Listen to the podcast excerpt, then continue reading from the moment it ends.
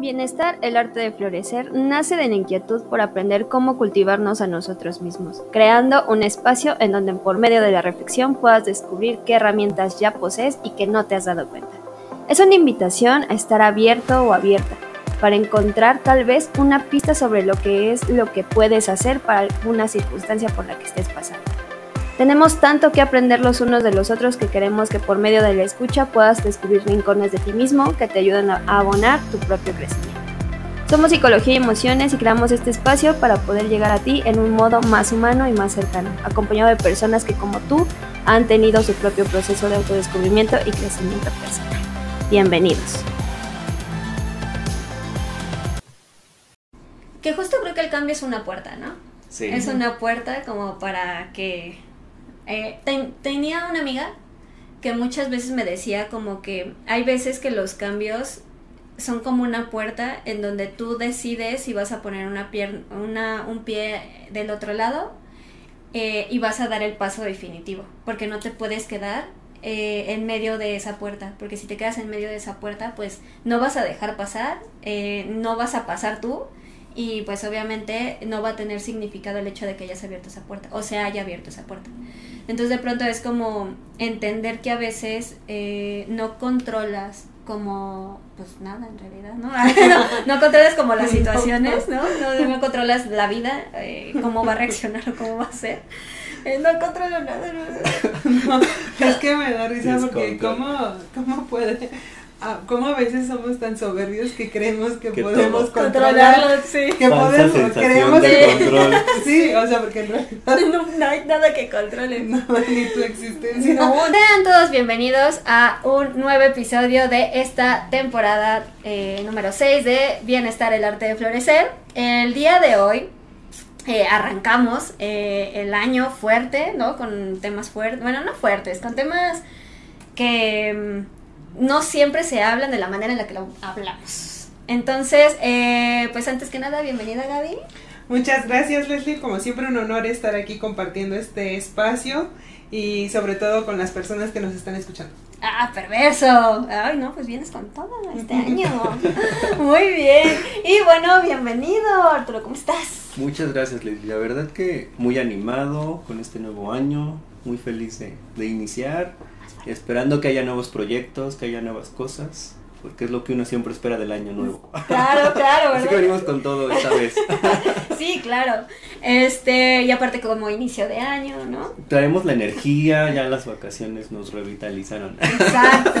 Y hoy traemos un tema que creo que nunca había escuchado. Eh, cuando lo propuso Arturo dije, ay, no, sí, esto nunca lo habíamos escuchado.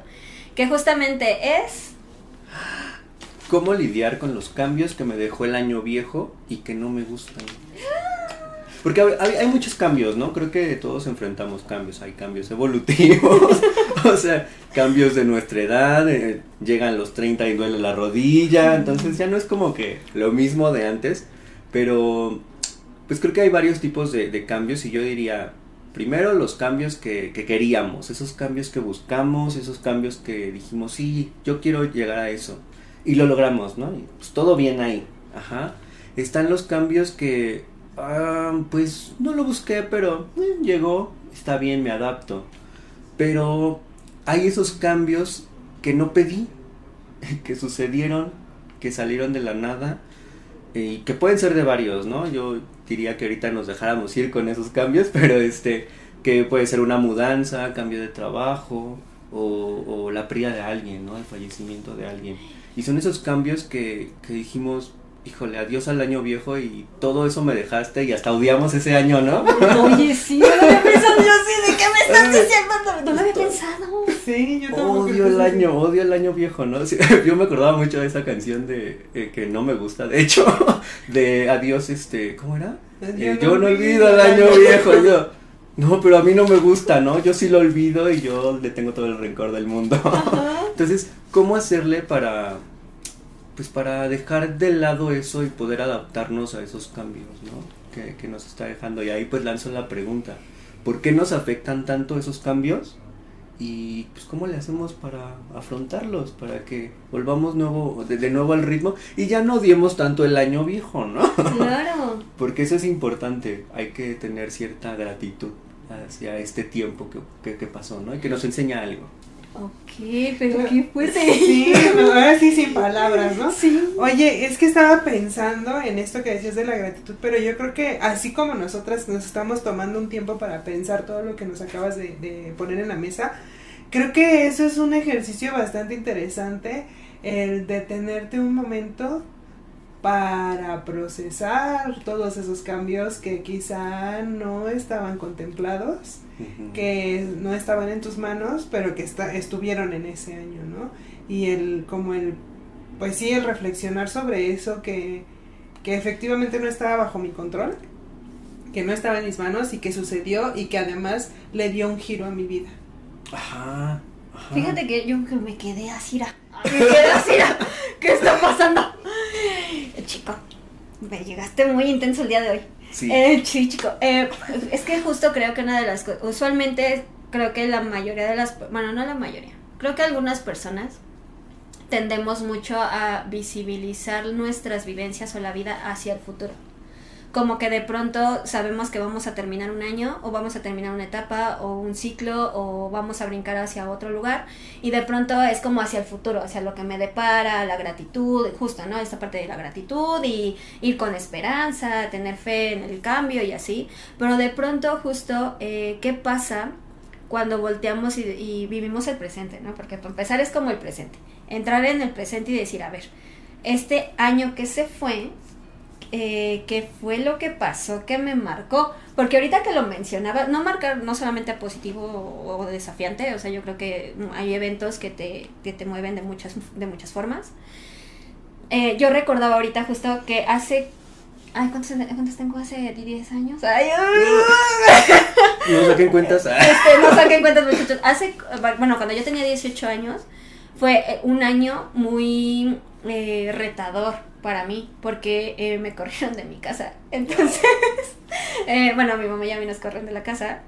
Y este, y para mí fue el primer diciembre que yo no iba a estar, eh, bueno, para empezar falleció mi abuela, ¿no? Fallece mi abuela, nos corren de la casa, y hacen muchas cosas, pasaron muchas cosas desafiantes en mi vida, que de pronto sí sentí el trancazo el fin, fin de año. ¿no? En fin de año, que yo dije, güey, es que ¿qué voy a festejar en este año? Maldita sea, este año fue de la... Y, y, justamente le atribuyes al año, ¿no? No le atribuyes como a todas las cosas, a, todo lo que sucede, a las personas a tu alrededor, a las circunstancias.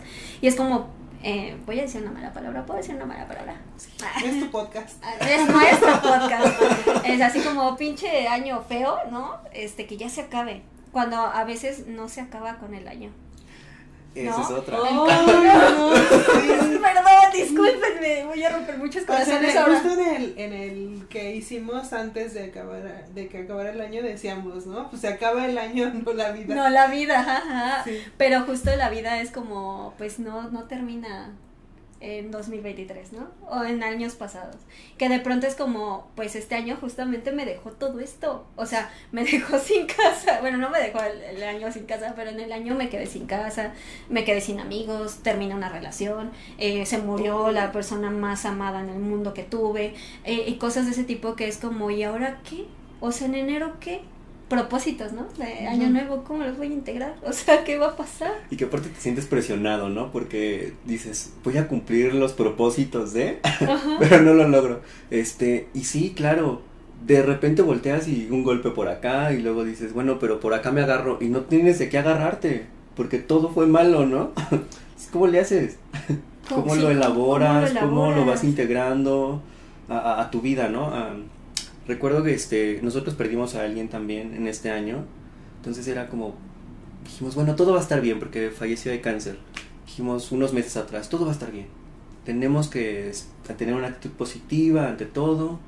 Mi tía, que es la, la, la que quedó viuda, pues también decía, no, es que tengo que poder, tengo que poder. Y de repente en seis meses, vámonos, ¿no?